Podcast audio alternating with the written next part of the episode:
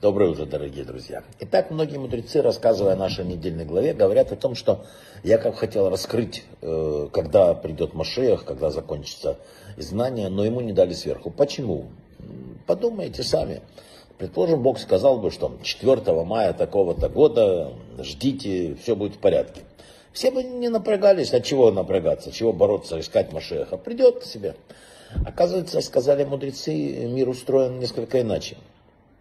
Главная причина вот этого вот затмения, можно сказать, нашедшего на Якова состоит в том, что Бог хотел представить людям возможность ускорить приход Машеха. Он не фиксировал эту дату. Путем раскаяния, путем нравственных совершенствований, выполнения заповедей, добрых дел, люди могут привести Машеха раньше того срока, который запланирован. Ведь если заранее знаешь дату наступления какой-то там, э, мессианской эры, то зачем стараться? Не случайно мудрецы Торы сурово осуждают любые попытки вычислить каббалистическим или другим методом точную дату спасения.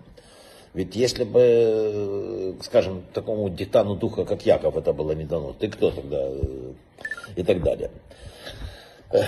И не зря вот говорится слова, каждое утро мы читаем утром в молитве, да будет воля Твоя, Господь Бог наш, чтобы был восстановлен священный храм вскоре в наши дни.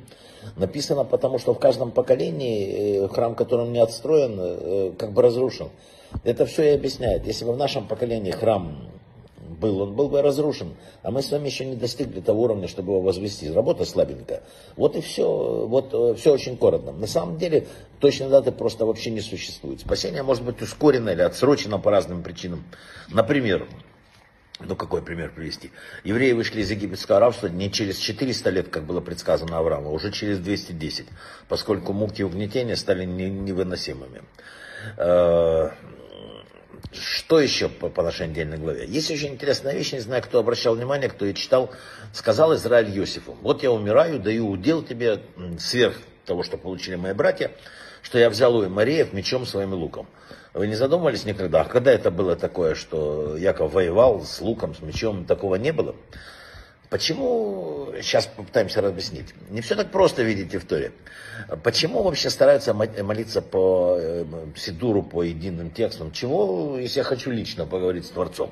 Рассказать ему своими словами о своих проблемах. Это, кстати, и надо делать, но не в рамках молитвы. А почему? Неужели он меня не услышит? Э, что означает предсмертные слова Якова? Удел, который я взял у Мареев мечом и луком. Он не воевал.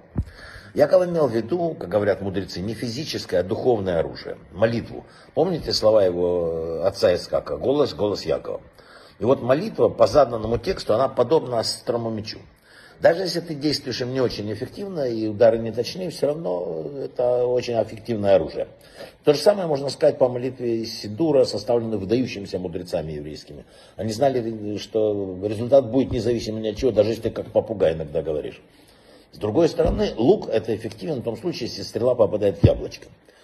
Иначе у него никакого проку нет. Когда человек молится своими словами, он подобен лучнику.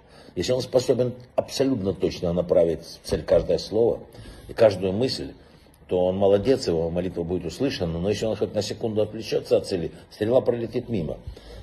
И э, вот тут вот объяснение того, что было. Вообще, посмотрите, жизнь великих праотцов, она совсем непростая.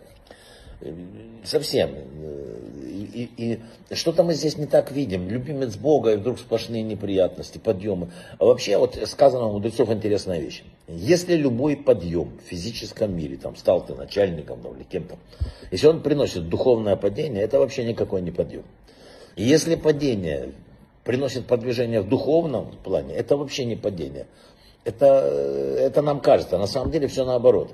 Многие наши проблемы в мире э, запрограммированы. Тот, кто живет э, в мире э, неправильно, потому что должен вернуться сюда, чтобы исправить свои грехи. И написано те страдания и сложности, которые придут ему в этом новом перевоплощении, которые ему надо перенести. Они будут тяжелые, но они смывают, смывают тот грех. Поэтому что нам переживать? Мы не просто так приходим в этот мир. Мы приходим отрабатывать. Поэтому надо улыбаться каждой радости. Вообще, на вопрос, как дела, некоторые люди вздыхают и говорят, будет хорошо или будет лучше. Это означает, что сейчас не очень. И вот э, был такой глава Ишивы, Хайм Берлин в Бруклине, Искак Гутлер. Он говорил, что такой ответ недостаточное выражение веры человека. Потому что еще Рабену Йо написал, тому, кто полагается на Всевышнего, следует в момент беды уповать на то, что тьма станет источником света. То есть хорошо начинается не когда-нибудь начнется, будет лучше, будет хорошо. Вот сейчас, сегодня, с утра начинается хорошо, все переворачивается. Только в это надо поверить. То, что кажется самым плохим, может оказаться источником самого хорошего. Это объяснял нам Раф Гутнер. Брахава от чтобы у нас было только хорошее.